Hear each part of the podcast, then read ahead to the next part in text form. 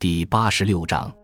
内部公敌，贝吉耶浓烟滚滚，卡尔卡松被洗劫一空。十字军最终将英诺森三世在十年里对异端分子和清洁派信徒倾泻出的愤怒言辞付诸实践。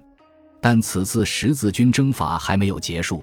在卡尔卡松陷落，雷蒙罗杰的领地被没收之后。十字军将西蒙德蒙福尔推选为该地统治者和此次十字军东征的世俗领导者，这两个职务之间的联系密不可分。从这时起，在朗格多克地区针对异端分子及其庇护者的行动即由蒙福尔的计划推动进行，主要包含两大要务：其一是尽可能的对那些偏离正道的人施加痛苦打击，使其震步。其二是将他从已故的雷蒙·罗杰那里夺来的子爵领地置于自己的统治之下，然后再将自己的势力扩张到图卢兹伯国。从一千二百零九年下至一千二百一十一年下，蒙富尔一心专注于推动这两个目标实现，效率和残忍是他的座右铭，而一位才华横溢的围城工程师的加入更使他如虎添翼。这位名叫威廉的巴黎会立长以擅长制造弩炮而远近闻名。一千二百一十年夏，蒙福尔在米纳瓦动用一门弩炮猛轰城墙，其绰号恰好也为恶邻人，与腓力·奥古斯都在一千一百九十一年围攻阿卡之际的投石机同名。当城墙崩塌后，蒙福尔的军队烧死了大批异端分子，具有邪恶本质的疯男疯女在火焰中扭曲尖叫。随后将其抛尸荒野，覆以泥土。如此一来，这些肮脏东西的臭味就不会影响到我们的外国军队。第二年春天，当蒙福尔攻占拉沃尔城堡时，《清洁派战争之歌》的两位作者中的一位写道：“好一场腥风血雨！我相信人们会一直谈论到世界末日。”城堡的女主人吉罗达是一位清洁派的纯全信女，她被扔进井里，上方乱石投下。直到他淹死井中，他的兄弟艾莫里爵士则与麾下的八十名骑士一同被吊死，四百名被怀疑为异端分子的市民被活活烧死在草地上。同年九月，在卡斯泰尔诺达里，十字军击败了由图卢兹伯爵雷蒙六世和富瓦伯爵率领的一支联军。在接下来的一年里，朗格多克的所有城堡和市镇都投降了。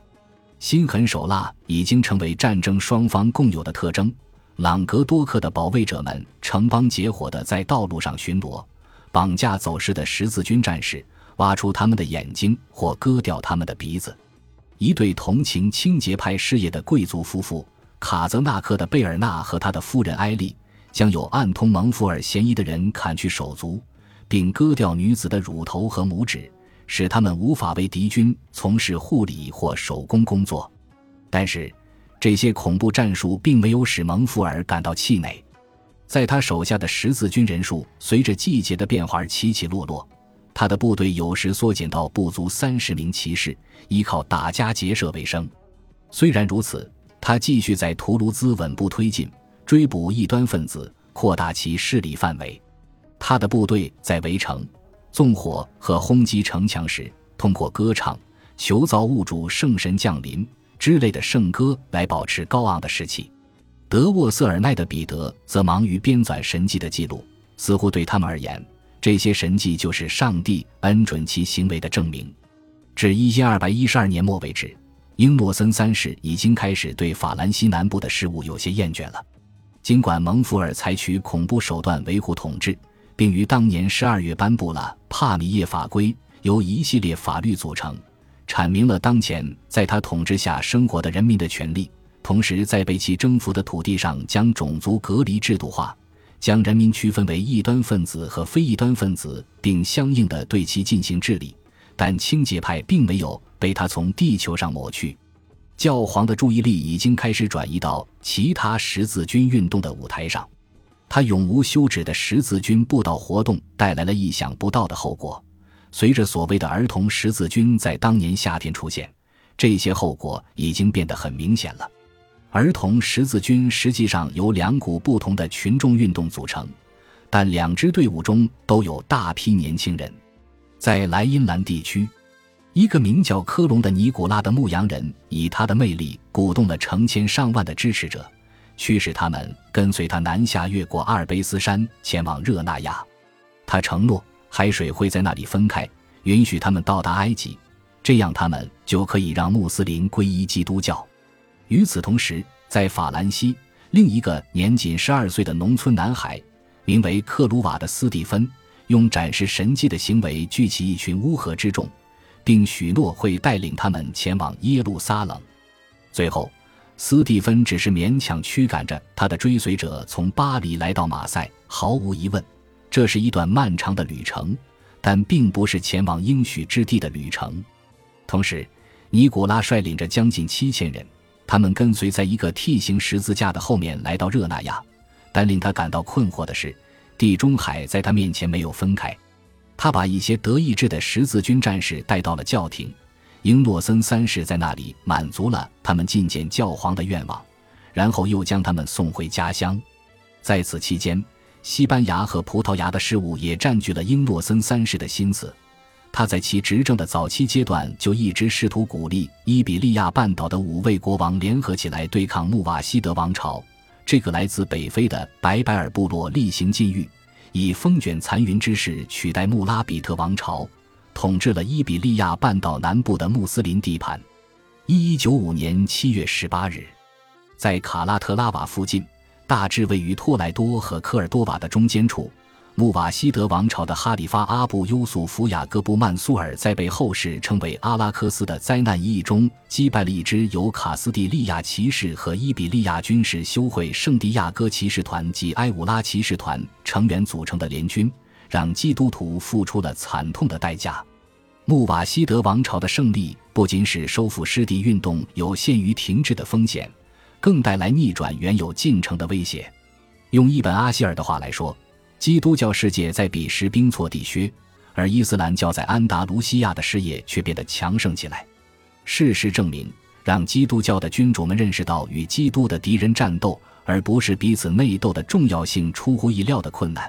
甚至当英诺森三世宣称所有加入这场斗争事业的人都享有十字军特权时，也是如此。但在一千二百一十二年，伊比利亚的十字军运动终于取得了一次突破。七月十六日，在拉斯纳瓦斯德托洛萨战役中，一支卡斯蒂利亚、阿拉贡、